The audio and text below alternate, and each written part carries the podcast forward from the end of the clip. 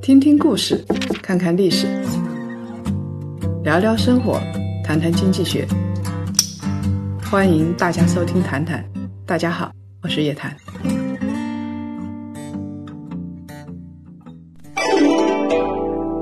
马云说：“下一个世界首富一定在大健康领域。”今天有这样一趟旅程，既能深入体验世界一流的医疗健康技术，又能实地考察最具投资价值的领域。跟上夜谈财经行走的 MBA 孙立坚带队，澳大利亚价值投资之旅，带你发现未来十年的财富。咨询电话：幺三八幺八零四四幺三二，幺三八幺八零四四幺三二。各位檀香，大家周五好！到了我们谈谈的这个时间，关注我们夜谈财经的檀香，一直这两天都在盼着啊，说叶老师从微博上、从微信公号上面看到说，哎，叶檀老师一心终于是回国了，很多檀香都在后台眼巴巴的就想等着叶老师啥时候跟我们分享分享。哎，就在谈谈时间，我们逮住叶老师来，让叶老师跟我们来分享分享。您这一次去意大利有什么特别的感受？跟我们檀香来说一说。啊，我想，其实中国的企业家、中国的旅行者去意大利、去欧洲已经去了很多了，啊，大家也没什么特别新的感受啊。然后我就把我知道的、想到的一些边边角角的事情告诉大家啊，这大家增添一点意趣。我们这次夜谈财经的意大利之旅是八天六晚啊，那其实对于夜谈财经来说去的挺多的，时间算挺长的，因为时间很宝贵嘛啊，抽出八天时间来确实不容易。但我们去了是三个城市，一个是罗马，一个是博洛尼亚，一个是米兰。那这三个城市它中间的距离车距也比较长，所以你平均两天。看一个城市也只能是走马观花，因为意大利那边古迹太多了，古罗马文化太多，东西也太多，根本看不过来。到罗马，大家肯定看什么斗兽场啊，然后是看什么万神庙啊，这样我们都去看了。但我印象最深的是在罗马那边台伯河边的鸟，那个水鸟很大。就白白的，有时候大概身上有一片黑的这样子，然后张开翅膀挺大的。它那边的水鸟也好，鸽子也好，一点也不怕人，不管人怎么靠近它们，它们都不飞，而且跟人离得很近。你只要敢给它一点吃的，你身边就全是鸟。而且那个鸟还有个特点，就特别胖。我估计就是那边喂它们的人挺多的，那个是我印象挺深的。看到这个大白鸟拍着翅膀在你身边飞来飞去，你当然会觉得这个社会很安逸很好。由此也可以得出一个结论，就是那边的人其实也不缺吃也不缺穿，因为他不会去捉野生动物吃。然后呢，那个跟鸟就是蛮和平相处的。那么另外一个印象呢，就是讲艺术、讲中世纪文化的人已经很多了。我就不说这个了，然后另外一个印象就是那个小城市，其实罗马跟米兰是大城市，尤其是米兰是他们经济发展最快的城市，它那米兰的人口占了意大利的百分之十，但是它的这个房地产的交易恐怕占了整个意大利的一半以上，买房特别多，而且那个说明也有很多人到那边去炒房。或者是看好米兰的，因为在接下来米兰有世博会啊，有这个冬奥会啊这些，所以大家都看好那边的前景。你要说在意大利有哪一个城市是适合炒房的，恐怕就只有米兰了。啊，它的地位其实跟上海这些城市差不多，是一个经济重镇。其实我印象深的倒不是米兰跟罗马这两个城市，我印象深的是博洛尼亚这座小城。它这座城市就是完全是中世纪的城市。其实我们在北京看房子，你像故宫，你看到的是明朝的建筑，那有个这个四五百年的时间顶了天了，嗯，大家就觉得已经非常古老了。因为中国是木头建筑，但是你在意大利，你就是触手可及，到处你都能够看到的是五百年以上的建筑，一千年以上的建筑其实也不是太稀奇。呃，到处都是的。那博洛尼亚这座城市，他们说就是你只要换上中世纪的服装，你就可以拍中世纪的电影。哦，就是它整个的这个城市都是中世纪的，没有那种现代的那种感觉。呃，整个是中世纪的。它的市政厅啊，说从十三世纪开始成为博洛尼亚的市政厅，就市政府的所在地啊，这个市政的广场在那个地方。然后它一直到大概是二零一几年，一六年、一七年，我忘了，到那个时候才搬掉。就是说，这个城市的市政府就在那边。动也没动过，然后那个建筑你就可以想象有多古老。然后它的建筑有点像中国的厦门啊那些地方建筑，南洋建筑，因为那边雨多。我们以为这个意大利都阳光灿烂，地中海气候，对吧？我们去的时候，我们去了这么几天，没有不下雨的，天天都下雨，然后又阴又冷，冬天嘛，雨下的挺大。所以那个博罗尼亚那种石头建筑下面有那种长廊。有一点类似于中国的风雨长廊，它是有世界上最长的三十五公里，全都是。那这个长廊边上都是一家家小店，那些小店确实挺漂亮的。但博洛尼亚这座城市外地人也少，其实游客挺少。我们那天去的时候，那两天时间好像中国人也不太看到。大家就是我们了，因为国人都喜欢去大城市或者去奢侈品商店去凑热闹嘛，很少去看这样的小城市。那这种中世纪的城市啊，有的地方有点破烂，那而且我们也看到它的那么教堂啊、石棺啊、那么雪花膏的大石棺都放在那儿，然后边上一家家小店，倒蛮漂亮的。那些小店，大家可以想象那个。欧洲的那种小店嘛，就就是一两个人在那边。我看到有一个人开了一个花里胡哨的瓷器店，然后这这个瓷器不是太好，我还买了一条鱼，现在不知道放哪儿去了。它其实类似于一种陶器的，挺重的，然后手工绘上那些有点像这个小鱼尼莫那种，或者是这个地中海的那种五色斑斓的那种鱼，对吧？也挺贵的，就是。二十块钱一条小陶鱼，欧二十欧，二十欧，你想想看，乘以八的话，一百六十块钱，可不便宜。所以，意大利那边的话，你如果把它都折算成人民币的话，真不便宜。我下定决心，我才买一条小鱼，本来想多买几条啊。那。你看，像这样的小店，一般都是夫妻老婆店，或者是就一个人在那儿守着，年纪也挺大了。我在想，买东西人到底是谁？因为像那种小城市，游客有，但也不算太多。嗯，那你挨家挨户的都是小店，谁来买呢？那就是邻居来买，那不就是你赚我的钱，我赚你的钱，然后大家一起幸福的生活下去。所以他那边就是一个过小日子的模式，大家一起非常慢节奏的过小日子的模式。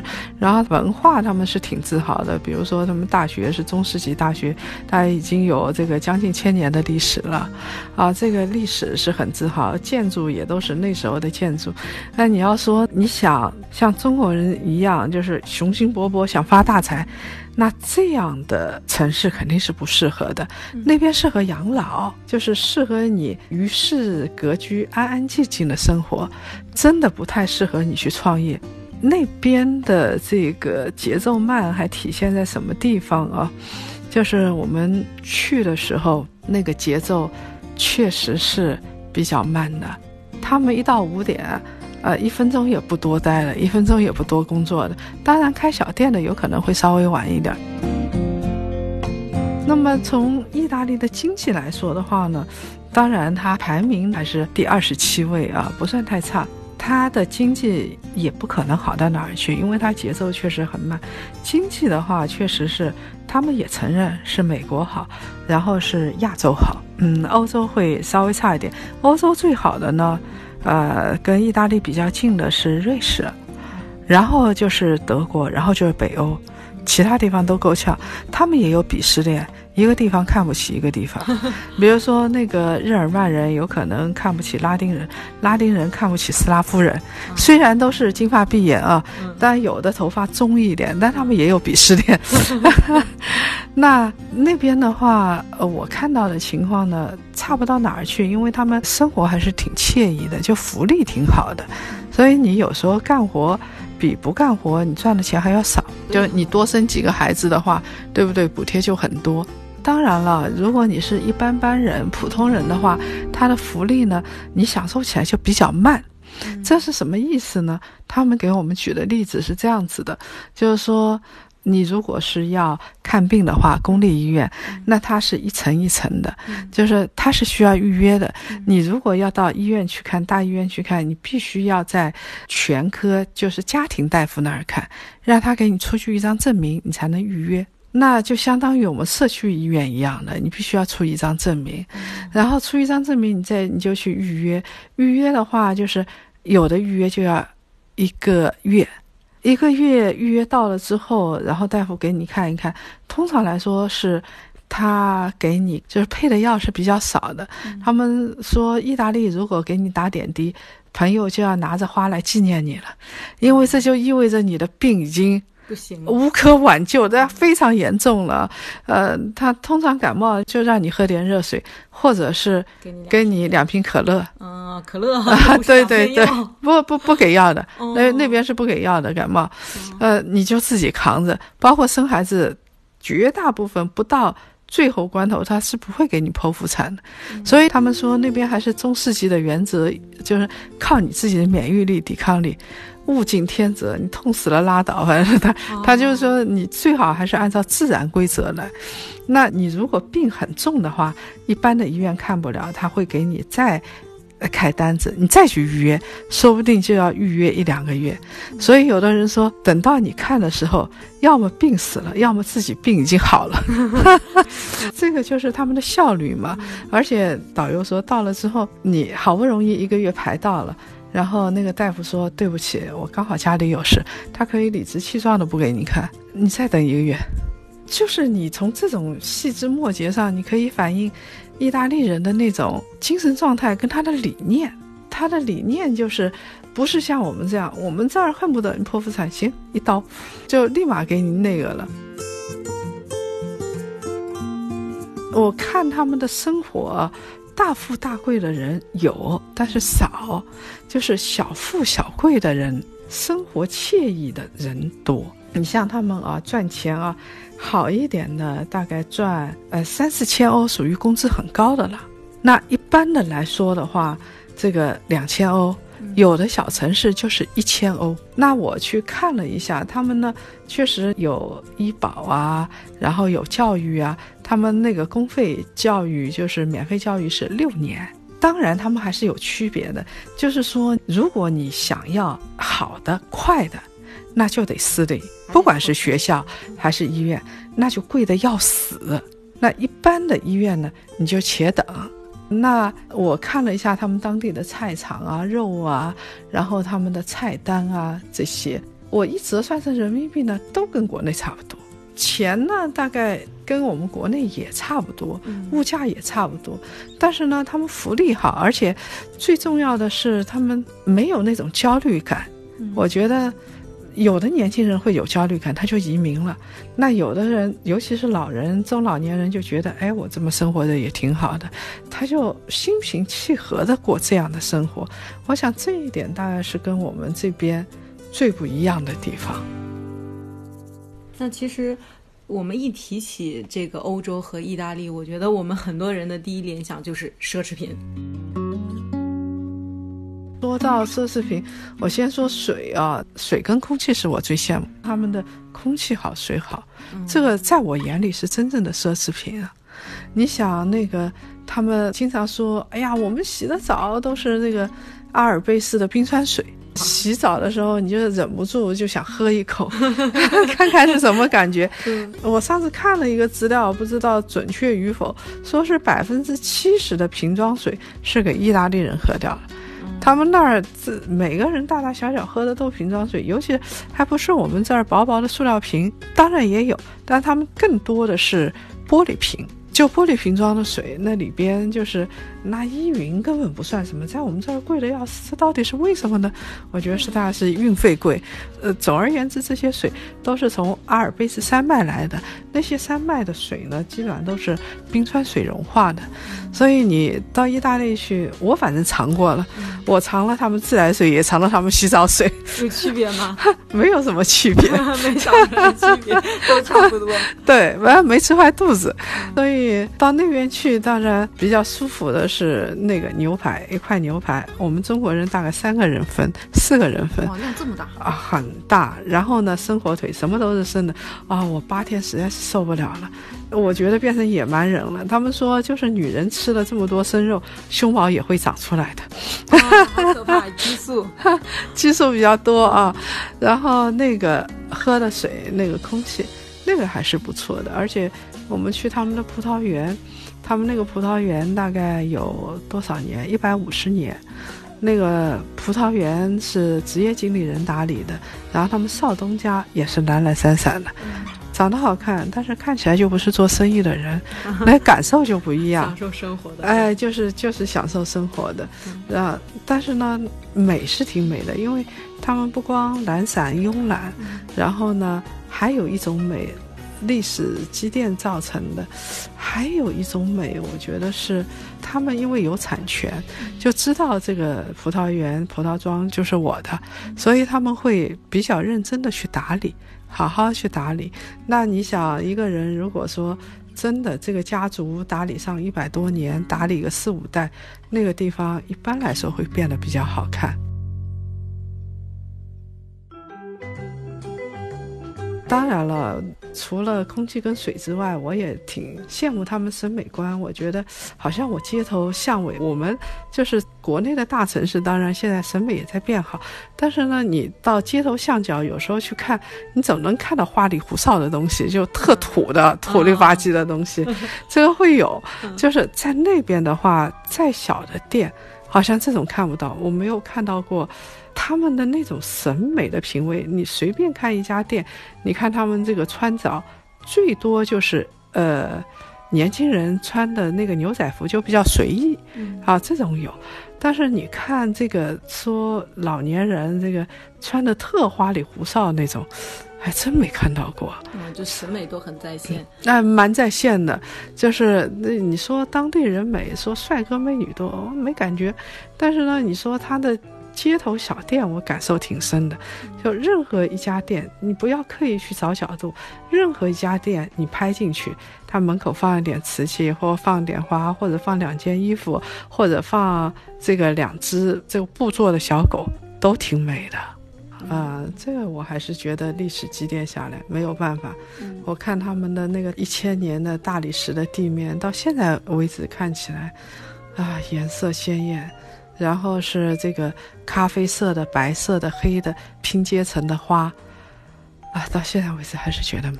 嗯，确实，它是一个文化的一个基点。就是刚才我们说到奢侈品，就是整个的欧洲吧，总感觉好像。跟美国来比啊，它的这个经济都不是特别的好，但是呢，他们那边奢侈品还挺多的。老师，您这次去看有没有什么让您印象深刻的？虽然我知道您不喜欢奢侈品这些啊，我没买啊。那但我们这个有很多人买了，呃，我没买是因为什么呢？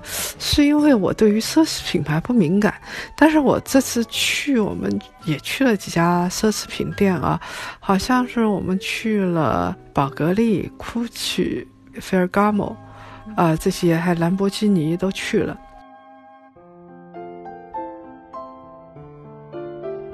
去了之后的话，我印象挺深的，就是反正我们去的这两家，我觉得有两个基因，它是互相融合的结果。第一个呢是。古罗马的文化，意大利的文化，这个文化锻造出来的这些审美基因啊，在全球范围内还是受到认可的，尤其是在这个镀金时代暴发户的美国人眼里，嗯，那就像现在中国人认可他一样，不要以为只有中国有暴发户，好莱坞也是暴发户。他们就觉得，哎呀，欧洲是他们的这个传统的家乡，对不对？然后意大利什么古罗马文化又那么好，然后又是手工制品很好，所以这个当时有很大一波美国的土豪对于意大利的这个手工制品很感兴趣。那当时意大利当然经济不好，很多人就移民到美国去了。所以他们呢，一方面有意大利的文化跟基因，另外一方面呢，又有美国的经济实力做支撑。这两个东西是相辅相成的。就像我们去宝格丽，它挂的那个大大的画，那种项链啊，都是有好莱坞明星戴过的，他们回收回来的。墙上的大大的相片都是那个，像他们也特炫耀的说伊丽莎白泰勒怎么戴过他们什么什么项链啊之类的，那他们就是这形成了一个相辅相成的关系。这个他们喜欢好莱坞的明星给他们做广告，像奥黛丽赫本拍《罗马假日》，那现在罗马不知道还有多牛，一直在拿这个东西作为自己品牌在吹。那其实都好多年了，好多年，那他们现在还是觉得，因为这本电影影响太大了，就像是罗马的宣传片啊。那么另外一个呢，就是他们的传统的基因，啊，文化基因，包括像菲尔伽莫他们的鞋子跟包包。我觉得他们算是比较低调的一类，当然他那时候是很多的好莱坞的制片商、好莱坞明星去做鞋的，然后做鞋做了之后呢，他又觉得美国的太贵。然后呢，他又回到意大利，相当于美国成为他的市场，意大利又成为他的生产基地啊。从意大利生产对，然后他又从意大利汲取那些文化基因，然后再卖到源源不断的卖到美国去，这个形成了一条商业循环，就跟我们平时想象的不太一样。那个包括宝格丽啊，宝格丽不是大家知道有一个蛇头型的手环、项链那些特光耀闪闪的啊。就问他们说，为什么这个蛇的东西？因为从人类来说，对于蛇的记忆都是不好的。那为什么他们会选择蛇的这个形象，成为他们一款一款又一款推出来？就是因为那个时候戴在手臂上，它是辟邪，而且还有多子多孙这种意思。你没想到吧？所以人家弄这个东西是历史传承、有文化的，就像我们这个中国人弄一个中国画，这个镶在刺绣上是一个道理。所以那个东西就成为他们的一个文化图腾了。所以你会发现，这个民族的才是世界的，世界的才是民族的。这个东西是有道理的，就是你要了解他们的文化，你才知道他们为什么这么设计，为什么是这种风格，然后他们的市场又从哪儿来的。但是你说意大利人一点也不奢华，那也不是。那他们这个对于好莱坞明星用他们的东西，他们也沾沾自喜，特别自豪。那印象深的还有兰博基尼。啊，兰博基尼那太亮瞎人的钛合金狗眼了，那个东西太亮了，因为它每一款都是定制的，然后亮闪闪。那个兰博基尼，嗯，没有生产多少辆，大概。一天大概就也就五台发动机，它产量是相当少的，所以它只能靠手工、靠卖贵才能活下去，否则它活活都活不下去，因为太手工了，太少，成本特别高。那我看了这个意大利的工人，同样是生产车，那你兰博基尼跟丰田跟我们日本看的那些企业完全不一样。兰博基尼的话，你还会看到他们在生产线上在那儿聊天啊什么。然后我们看到的它的皮一整张的这个牛皮，那都是用手工做的。那在那边就是有很多女工，你会很奇怪，就是他们明明可以用更先进生产线，但他们还在用手工做，只有他们引以为豪的东西。当然了，这样的一种生产模式决定了这样的企业啊，牛是牛的。赚钱是不赚的，所以兰博基尼已经卖身卖了几次了，活不下去嘛？那他怎么可能活得下去？它其实是一种文化，它不是一种纯粹的从商业赚钱最多的角度来出发的。而从这个角度，你可以想象得出来。我们最后一站去的是米兰，当然米兰确实。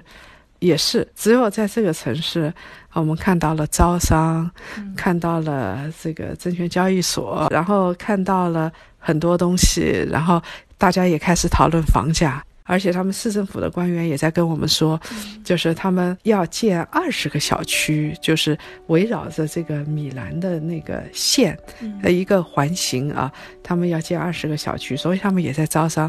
看到中国人了，他们总觉得亚洲人都是有钱的。